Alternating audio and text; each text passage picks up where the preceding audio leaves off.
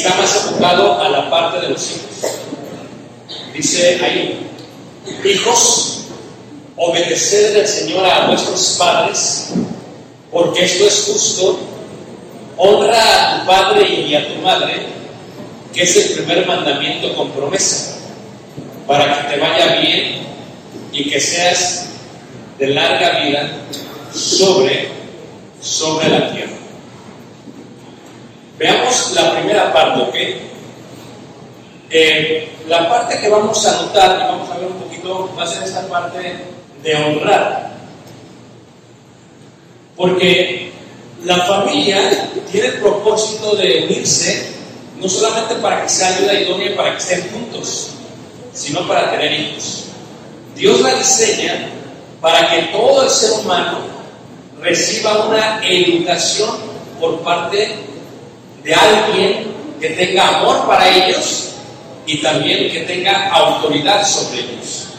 Por lo tanto, la familia, podríamos decirlo, es la escuela divina.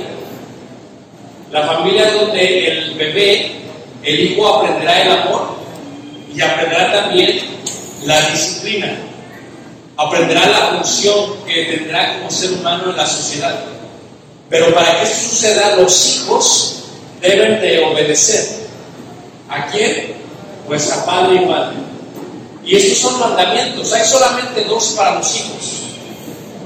Que los hijos solamente tienen dos mandamientos. Escúchame. Como ser humano, como joven, como hijo, solamente tienes que hacer dos mandamientos. Número uno, obedecer. Y número dos, honrar. Son los únicos mandamientos que tienes. Obedece a papá y mamá, honra a papá y mamá. Pero la parte de la honra tenemos que comprenderla bien. La palabra honra indica de la palabra griega thimao. Y esta palabra se utilizaba para darle valor a algo, para evaluar algo más. En el contexto del que estamos hablando, la pérdida de los valores, la gente ha perdido el valor o ha perdido literalmente el timao porque no asigna el valor apropiado a lo que corresponde. Esta palabra en hebreo viene de la palabra kabet y kabet significa estar pesado. Es una palabra muy interesante porque las básculas, las balanzas de aquellos tiempos tenían unas piedras que colocaban una balanza para darle el peso apropiado a los demás, ¿verdad? Entonces, ¿qué pasaba? Si la persona pesaba tanto, era lo que pesaba.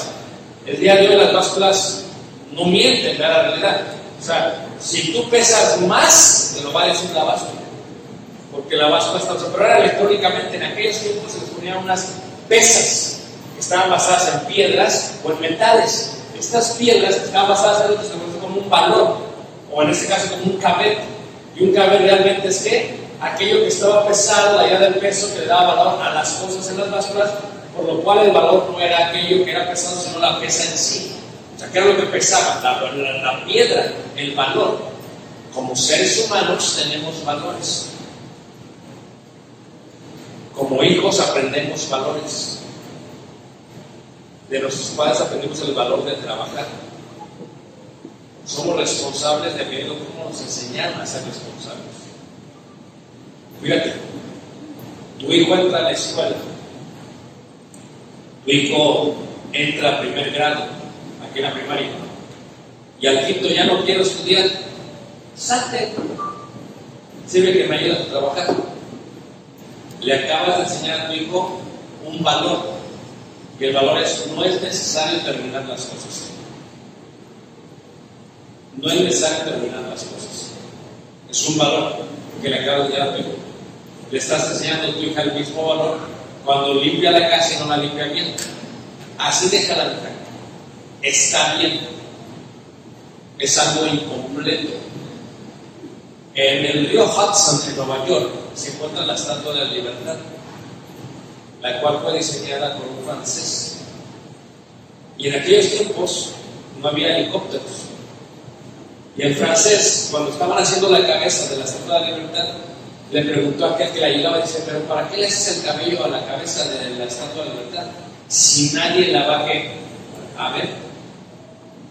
Dice, es que no se trata de que la vean, trata de que sí debe hacerse.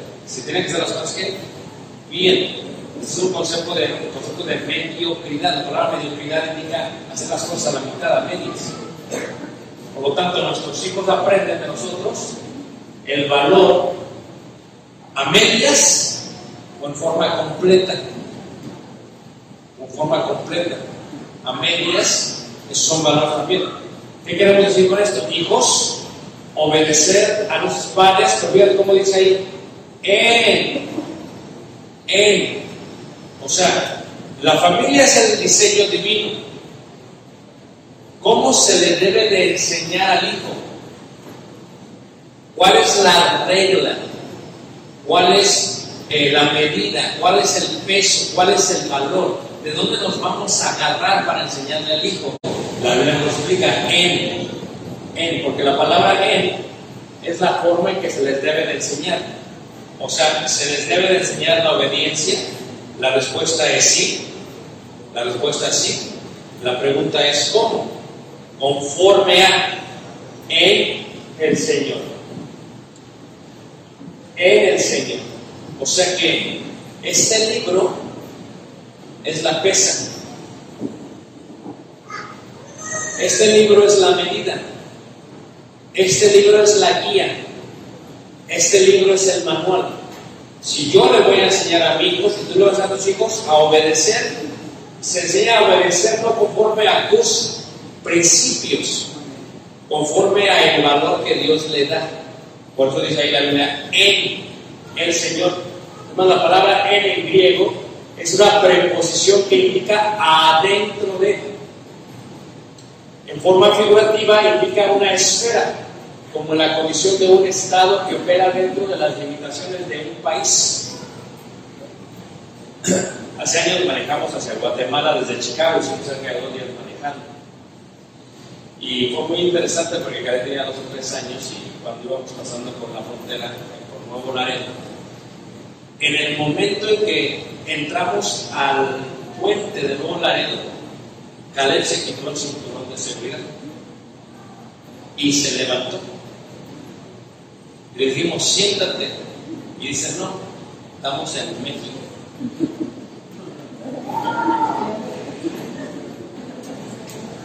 Dentro de es un concepto. O sea, aquellos que vivimos en otros países nos sujetamos al lugar donde estamos, al Estado. Estábamos visitando eh, Suiza, en Zurich, y íbamos con unos hermanos de Ciudad de México. Y, y agarramos el metro del lugar donde estábamos al centro de Zurich. Entonces, cuando tú entras ahí en Suiza, está eh, el lugar donde venden los boletos y todos electrónicos, están muy avanzados. Entonces tú llegas y compras el boleto, carísimo. ¿no? Compramos el boleto por persona en 10 minutos, era como 40, era como 800 pesos por 10 minutos, así de caro. 800, 800 y 800. Entonces, luego cuando nos subimos al metro o entramos a la estación, no había nadie. Dijimos, ¿aquí quién va a checar? Entramos al metro y no había nadie. ¿Aquí quién va a checar? Agarramos, nos fuimos en el metro, llegamos a su destino y no había nadie. Aquí nadie checa. Y entonces, en la plática que teníamos con los hermanos era, mira, no teníamos que pagar. Fíjate el concepto, hermanos. El concepto es, ¿por qué voy a pagar? Pues no tengo que pagar, nadie va a, ¿qué? a revisar. Y de regreso que veníamos, a empezar a hablar con un ciudadano de suizo y le digo, oye, qué bonito sistema tiene aquí, ¿por qué lo a decir? Dice, bueno, es que, digo, lo revisan. Le digo, yo no el cheque. Dice, no, no, es que ese no es el problema, dice. Es que si no pagamos, no tendremos este servicio de gran calidad. Eso lo hacemos por nuestro propio, ¿qué? Beneficio. Así como la hermosa ciudad de Mazatlán. Amén, hermanos. ¿Sí o no?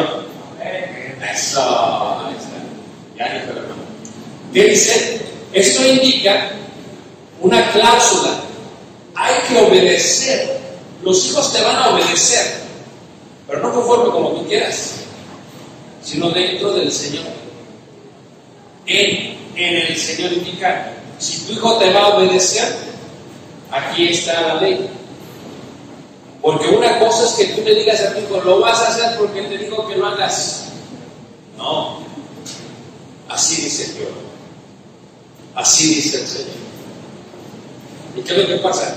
Enseñas al niño desde pequeño, va creciendo, va creciendo, va creciendo. Llega un momento que, fíjate, Dios quiere que tengan la imagen de un padre para que cuando sean independientes tú dejes de ser el padre y ahora el padre sea quien? Dios.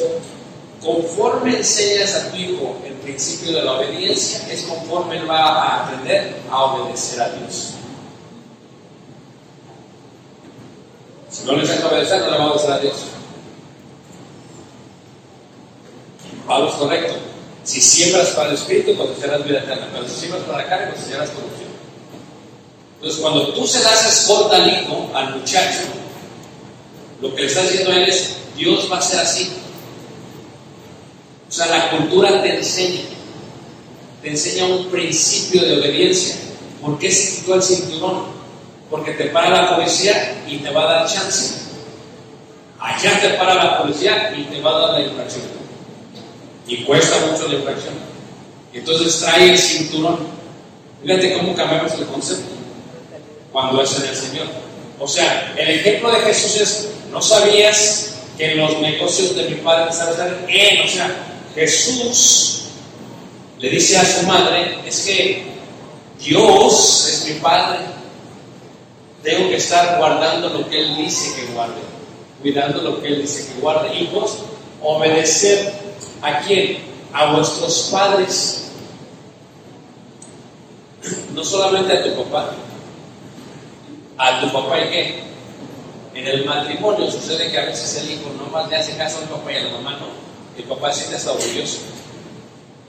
Si tu mamá dice algo, es como si te lo hubiera dicho. Somos los dos. Fíjate, a veces una casa de vida no puede permanecer. El papá viene estricto y la mamá viene alcahueta. O viceversa. El papá viene al alcahuete y la mamá viene. Y dice, papá, es que tiene que ser, tenemos que ser de, el buen policía y el mal policía, porque nosotros somos los malos policías. Fíjate el concepto. La sociedad dice, no le obedezcas a tus papás. Dios dice, obedece a los dos. Porque eso es lo que tiene que hacer el joven, no solamente obedecer, pero que a quienes debe estar en obediencia y en qué? Y en honor. El hijo no tiene que elegir. Papá o mamá debe ser la total autoridad en el hogar. Este es el diseño de Dios. ¿Qué le Dios a los jóvenes? Obedece. ¿Conforme a qué? En el Señor. ¿A quién? A papá y a mamá. ¿Qué es lo que dice? El hijo a veces elige a quién. Yo nada más le obedezco a mi mamá o nada más le obedezco a mi papá. Ahora, porque esto es que es justo. O sea, ¿qué, qué significa la palabra justo? La palabra justo viene del, del, del griego dikaios, del hebreo tzedek. El hebreo tzedek que indica que justo indica una palabra griega que se emplea que expresa noción completamente judía, la misma indica aquello que está bien y agrada ante los ojos de Dios. En términos judiciales, aquello que aprueba la ley por la obediencia a la misma. Así que la obediencia de este mandamiento es la práctica de la verdad. Cuando un hijo obedece, es justo. Está cumpliendo con algo. El día de hoy ya no hay, ya no se hacen. Los patos le tienen las escopetas. Los patos le tienen miedo a los hijos. Los hijos manipulan a los papás emocionalmente. Se ha perdido el valor de justicia. ¿Por qué? Porque este es el primer ¿qué? mandamiento, porque con promesa, fíjate cómo la escritura está diciendo que hay una razón, un fundamento de historia. La historia te dice que hay un primer mandamiento. Honra, obedece a padre y madre, porque es el primer mandamiento, pero ¿por qué? Como promesa. O sea, esto es histórico. Está desde el Antiguo Testamento. O sea, la sociedad ha estado bien porque los hijos han obedecido a los padres. ¿Por qué tenemos una sociedad en caos? ¿Por qué la sociedad está en caos? Porque ya nadie le obedece a nadie. Fíjate tú, en Estados Unidos pasó esto hace unos años. Para la policía y ¿por qué le tengo que obedecer? ¿Tú te acuerdas cuando nosotros íbamos a la escuela primaria? ¿Verdad?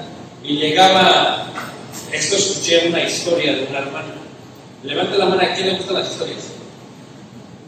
Son bien chismosas, pero esta Entonces, fíjate, llegó el hermano chiquito a la escuela y le dijo así, son palabras bruscas, las tengo que mencionar porque por ahí está el hermano.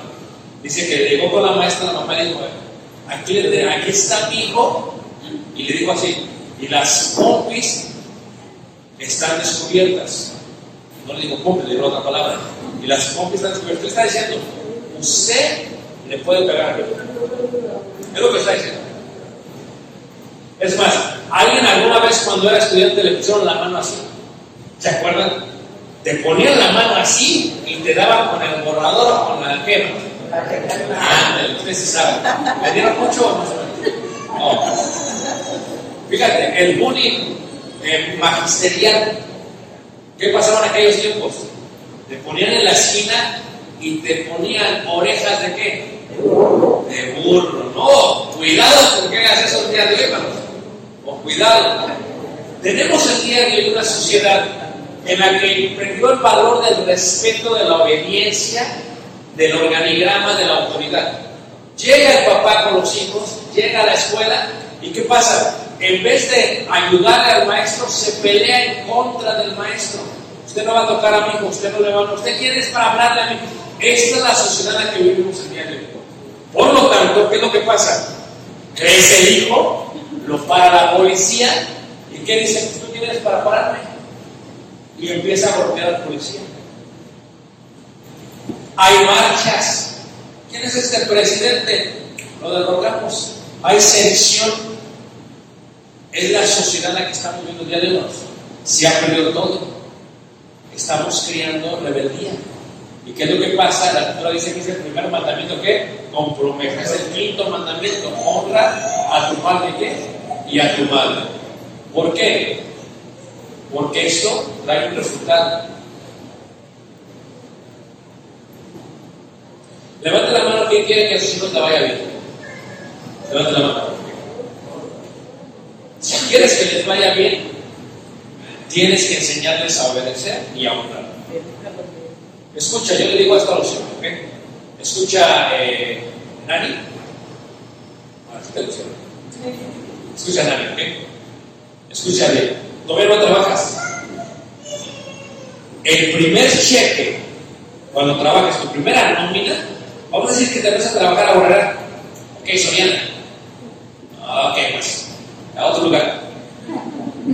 El primer cheque es para Dios. No te agüites, espérate. El segundo cheque se lo vas a dar a tu papá y a tu mamá. Amén. Grábelo, porque esto.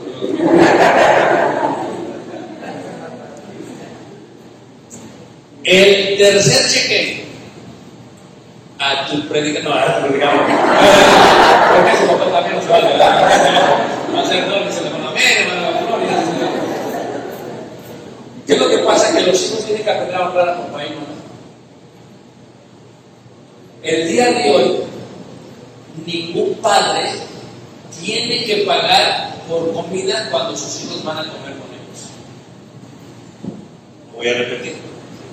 Ya estás grandote, van a comer con tus papás al restaurante. ¿Quién paga? Pagas tú. ¿Cómo? Porque así honras a padre qué? ¿Cuántas veces pagaron ellos por ti? ¿A poco no? Pero llega el papá con el hijo y la nuera ahí está y los nietos ahí está y hasta invitaron al cuñado que no tenía que ver con la comida. ¿Y qué es lo que pasa? Y, llega la cuenta y dice el hijo, voy al baño. Y la hija ¿qué? Tengo un WhatsApp, ahorita vengo. Y ahí está la cuenta. No se está enseñando a honrar a padre y a madre. ¿Quieres que vivan mucho, hermanos? ¿Quieren que les vaya bien, hermanos? Que paguen ellos. ¿Pero van a hacer? Que paguen ellos. Ay, papá, pero tú tienes un patrimonio más grande que yo. Amén. Y se va a quedar así de grande si pagas tú. Que paguen ellos. ¿Por qué? Porque esta parte es un resultado al cumplir el mandamiento. Te vaya bien, del hebreo chita, bien, alegre, con placer. La prosperidad no es la acumulación de bienes, sino más bien la felicidad entera con lo que Dios te ha proveído con su pleno contentamiento. Voy a repetir. La prosperidad, en el mundo te enseñó a ti que la prosperidad es tener dinero. No, no es cierto.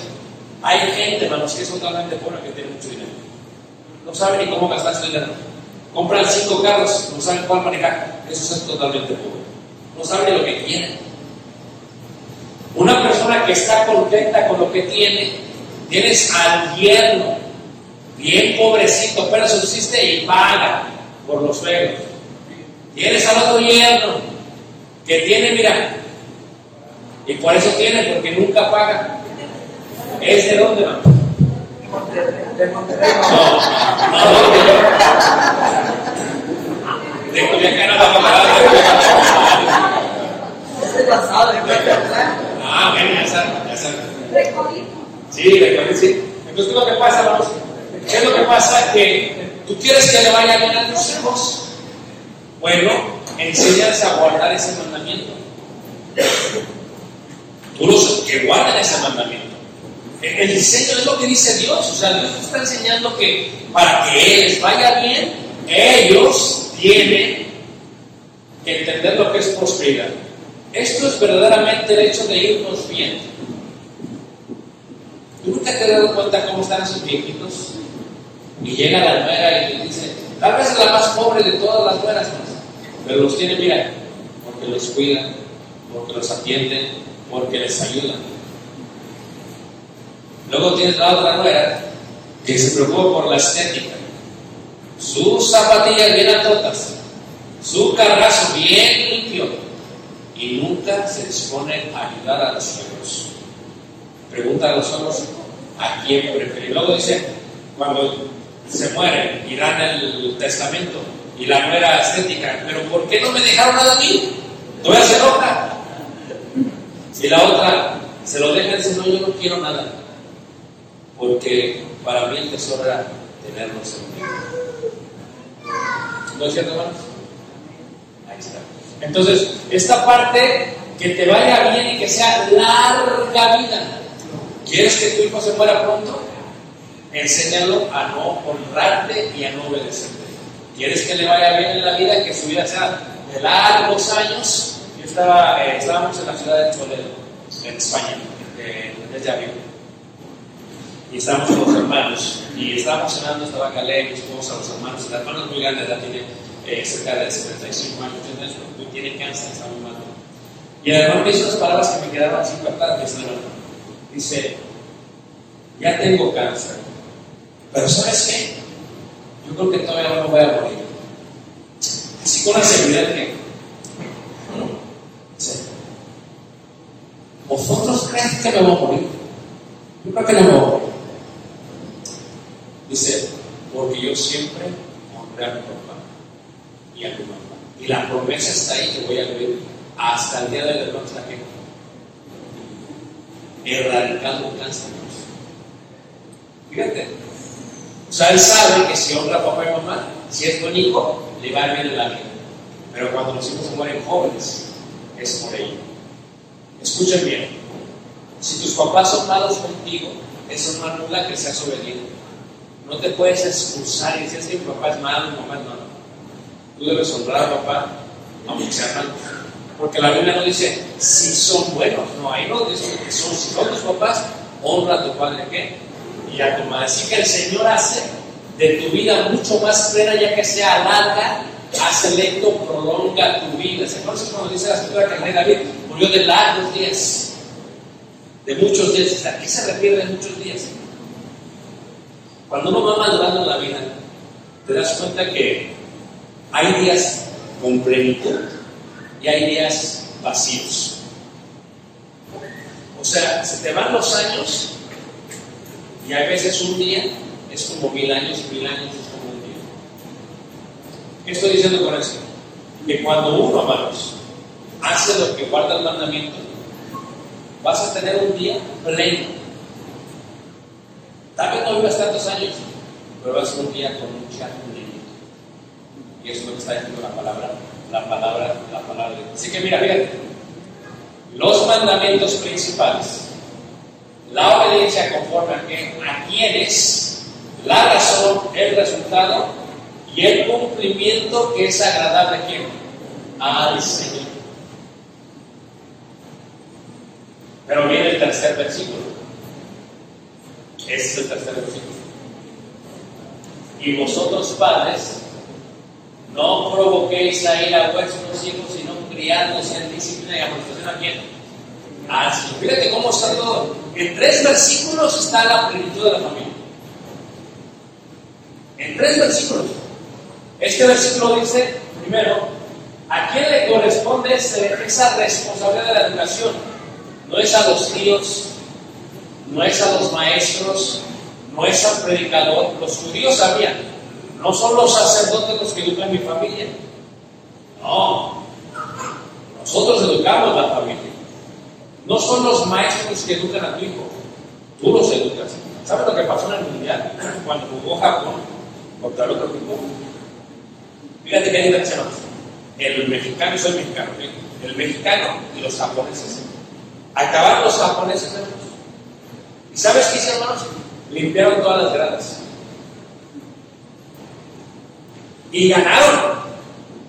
Tú dirías, ¿gana México? ¿A poco no? Se avienta la Coca-Cola, se avientan las palomitas, y así que quede, por eso pagamos. Fíjate la educación. Los japoneses dijeron, no, no, es que nosotros lo ensuciamos, nosotros qué? Lo limpiamos. Entonces, ¿a quién corresponde la educación? No a un país, no a la Secretaría de Educación Pública, no, no a los maestros. A uno le corresponde educar a los hijos, hermanos, no a los abuelos. Si ves cómo dice, y vosotros padres, dice el hermano, "No, es que mi papá es el padre. No. Padres es ellos. ¿Sabes que Dios diseñó el cuerpo para eso? El abuelo no tiene la, la, la, la, entereza. La mujer entra a la menopausia, el hombre a la andropausia, que ahí le va a decir, existe una. Pero entramos o no entramos. Entramos. No podemos ver bien, amén, hermano? No, entonces, no puedes ver bien. Se te va perdiendo la vista. Imagínate tú con tus nietos haciéndoles la tarea. Ya no puedes ver. Y luego que tienes que jugar fútbol con ellos. Ya no puedes correr. O sea, fíjate cómo Dios no es el trabajo de los abuelos. Y esta sociedad, especialmente la generación de nosotros, la X y la milenio, ha perdido la idea de responsabilidad. Que mi papá lo eduque, que mi mamá lo eduque, para eso los tenemos. A mí son bien pacientes con ellos. Y ahí está el papá educando a los nietos. ¿Y qué es lo que sucede? A ver, fíjense, los padres. Fíjate cómo Dios diseñó todo hermano. Cuando los abuelos ven que el hijo le va a pegar al nieto, los abuelos siempre, no le pegues, hijo. Amén, hermanos. No le pobrecito. Y se voltea y dijo, así me hubieras acordado cuando me pegabas. Fíjate, los abuelos han crecido a una madurez y saben que no se les pega por pegarse. ¿Por qué Dios permitiría que el padre adulto tuviera menos paciencia y les pegara?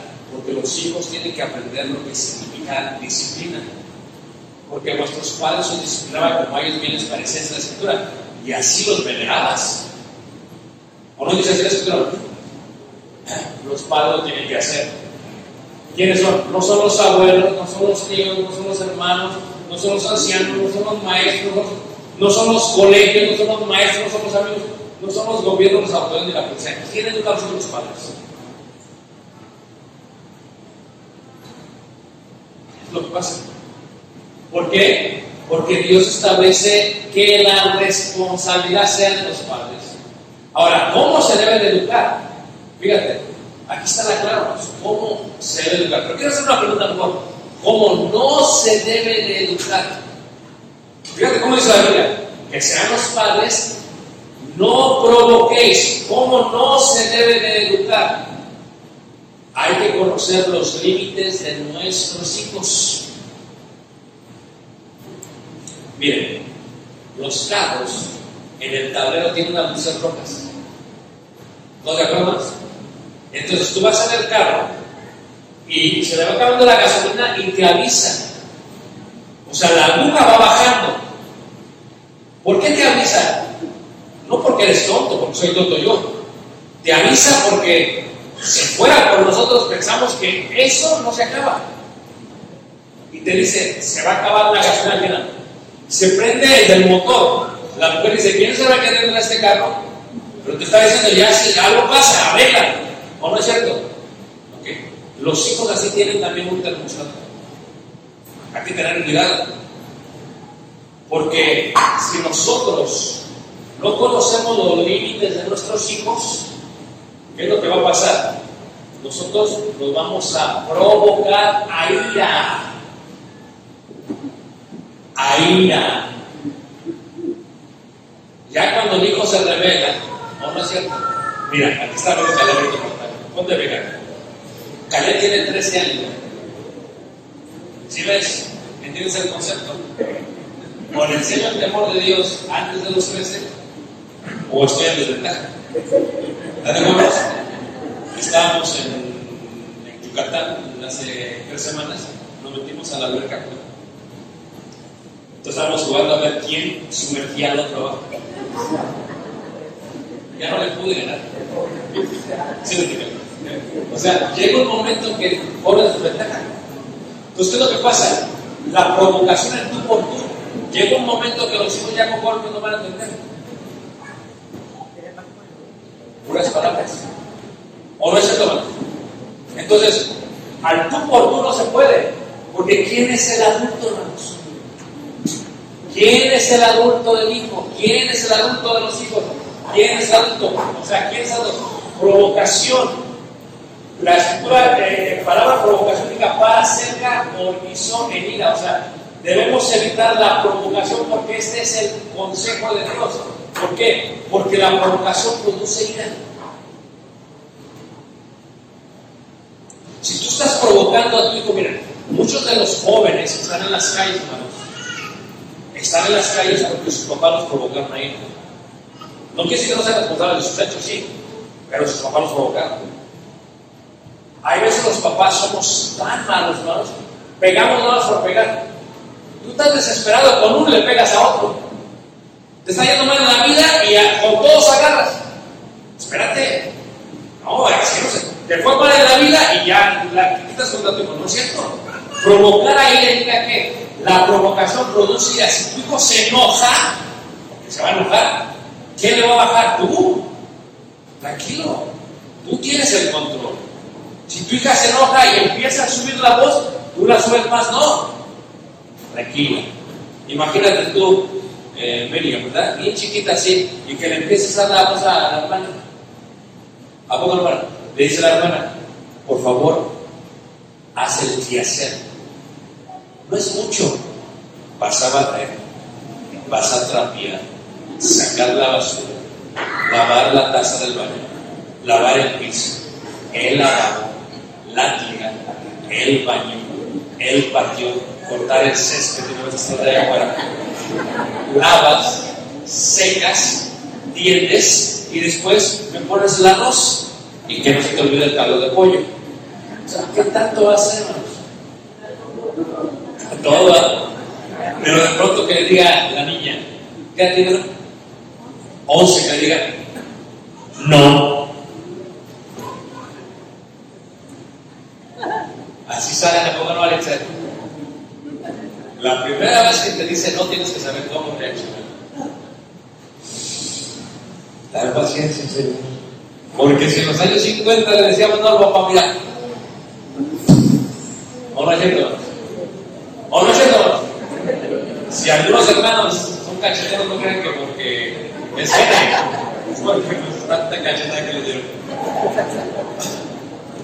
¿Quién tiene que controlar la, la- O sea, uno le dijo no, deja que se levante. Vas en el carro, se sobrecalienta, sale vapor, abres la cajuela, le abres el radiador, no, te explota. ¿Qué es lo que haces? Te esperas a que qué? Que se enfríe, hasta le echas agua, que se enfríe poco no. Y ya un ratito ya le abres y ya checas qué pasó. Así son los hijos. Pero ahí está la mamá, está saliendo vapor del hijo. No, ¿para qué quieres sacar caldo de la paz? Estoy cansada, mamá. Todas mis tareas, ya hago toda la escuela, estoy traumada.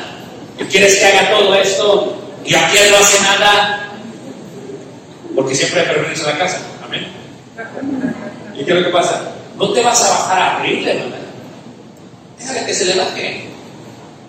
Y ya cuando se le baja,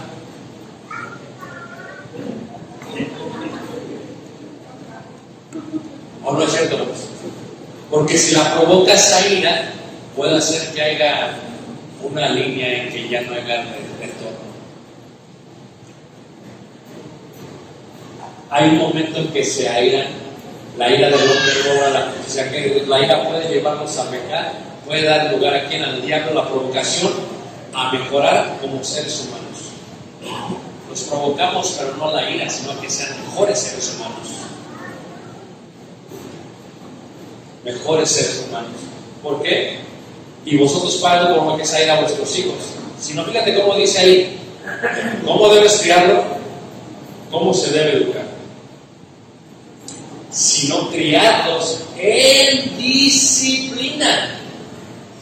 Esta palabra disciplina es una palabra que viene de la historia antigua, discípulo. Alguien que está...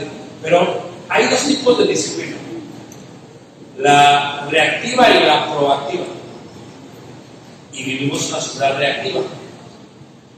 ¿Cuál es la reactiva?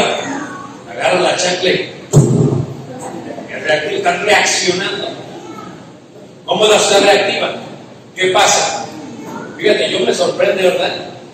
Estaba yo en Guanajuato, este, hace un mes y medio, y salió un hombre de la tienda de abarrotes con una muleta, con las piernas hinchadísimas. Se veía que tenía problemas con diabetes, que apenas podía caminar pobre hombre, pero ¿qué traía la mano? Una Coca-Cola de dos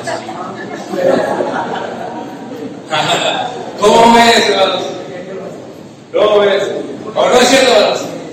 Hay tres cosas que matan el cuerpo: la sal, la harina y el azúcar. Si no, espérate, porque el cuerpo te cobra factura. Espérate. Ahí andas comiendo puras galletas como yo hace rato, pero espérate. El azúcar, diabetes, la sal, la presión, la harina, lo demás, ¿para qué te digo?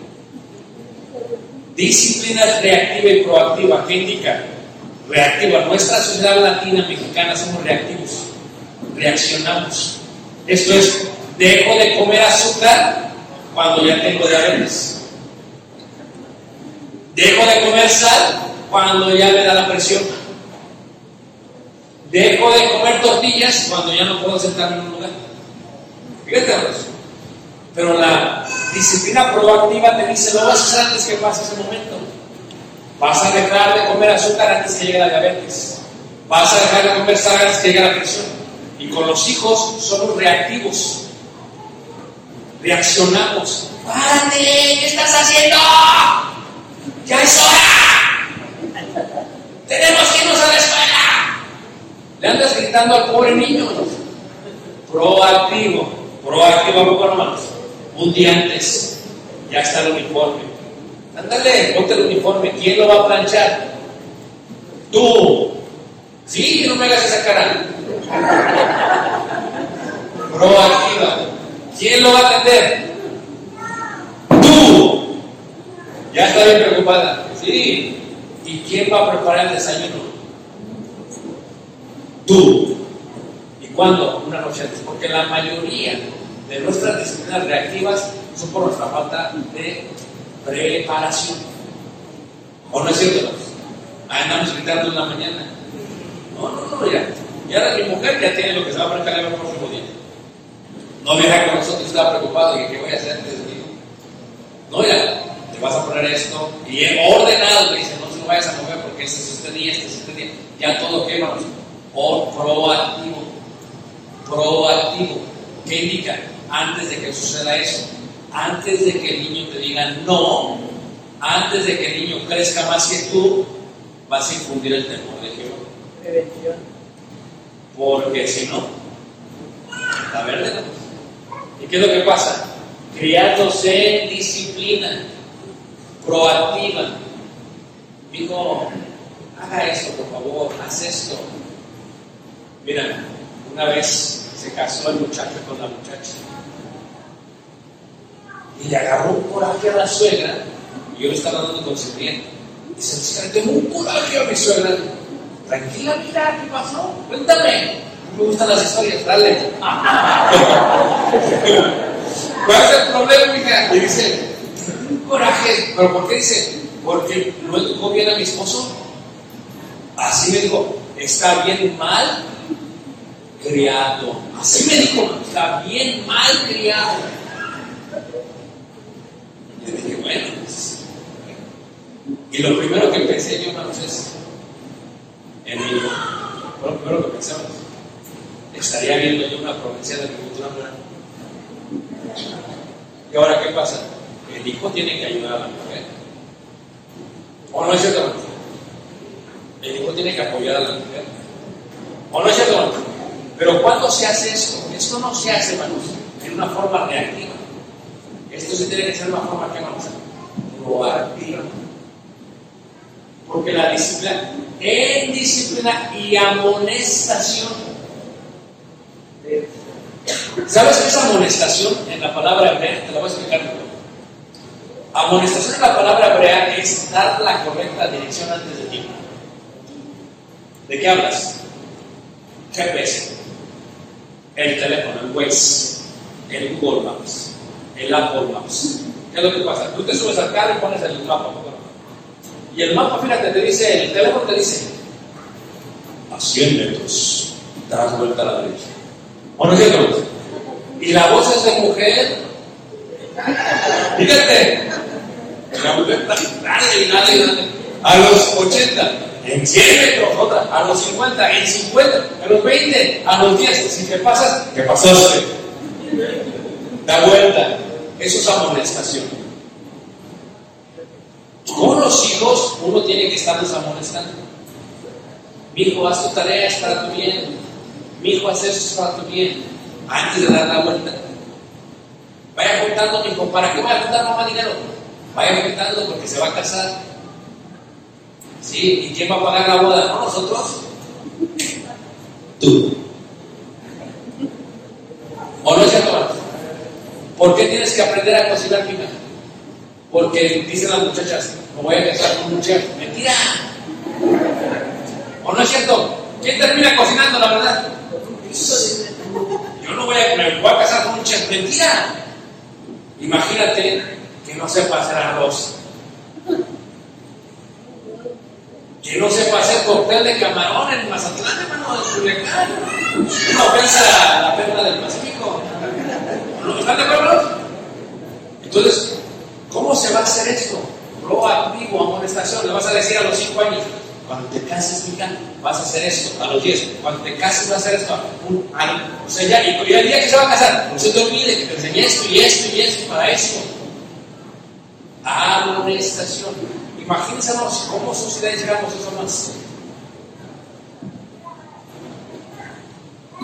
Si como sociedad hiciéramos eso más, ¿cómo estarían estas familias el día de hoy? ¿Sabes qué pasa el día de hoy? Hoy en día nos mantiene el gobierno. Y quiere que los mantenga el gobierno.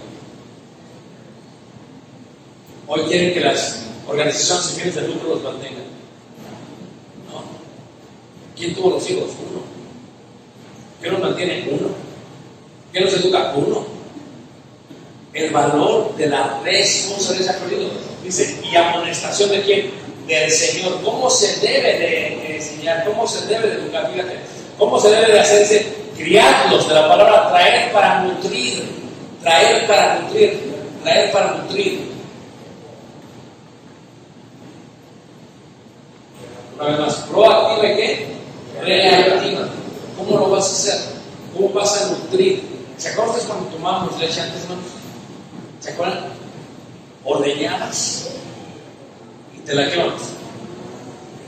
No, ¿cómo, cómo no? Ahora casi es pura agua plan. Ya no es ni leche, hermano. ¿Usted da cuenta de eso? Ya no sabe nada. La nutrición, la crianza viene del papá, criarlos. Dis- uno lo tiene que hacer. Uno es el que lo hace. ¿Por qué lo hace? ¿Por qué tiene que hacer? Disciplina es ¿qué? Disciplina viene del discipulado. La idea propia es la estructura de la obediencia y la formación de hábitos que los hace semejantes a Jesús como sus ¿qué? Como sus discípulos. El día que usted tenga miedo de disciplinar y amonestar a sus hijos, los ha perdido eternamente. Y tenemos muchos el día de hoy. Las mamás le tienen miedo a los hijos, los papás también. Es que si les digo se van a ir, fíjate hasta qué hemos llegado. O sea, el valor de la disciplina, fíjate, el día que usted tenga miedo de de amostrar a hijos, el día que usted tenga miedo de amostrar a hijos, usted ha dejado de ser padre y madre y se ha vuelto irresponsable y dejará que la ciudad los acabe de criar con virtudes. ¿Tú crees que la sociedad va a tener paciencia como tú, hermanos? Si usted no obedece en la casa, es una cosa, pero si usted no obedece en la calle, ¿tú crees que va a venir el policía? Estamos en Ciudad de México comiendo taquitos de ahí en la calle, ¿no? Eh, ¿Saben luego cuando comes el taco? ¿Cómo agarras el taco? Lo comes de la. Y de pronto que pasa un chavo así corriendo. Y venía la patrulla, la chota detrás de una patrulla. Iba corriendo los muchachos, se bajaron los policías, hermanos. Se, nosotros los vimos, ¿verdad? Era como, como taco, más aparte de un espectáculo frente a nosotros. Se bajaron, lo agarraron y lo, lo golpearon como por 10 minutos, pero feo, hermanos. ¿Tú crees que la sociedad va a tener paciencia a tus hijos? Si no les enseñas tú, les va a enseñar a ellos. Pero les van. ¿Y qué es lo que va a pasar cuando les enseñen, no? ¿Qué es lo que va a pasar? Bueno, la ciudad les va a acabar de criar con qué? Con rigidez. Es muy triste, hermanos. En Estados Unidos se acaba de dar el presupuesto del año 2023 al 2033 y se está invirtiendo casi lo mismo en las cárceles que en las escuelas.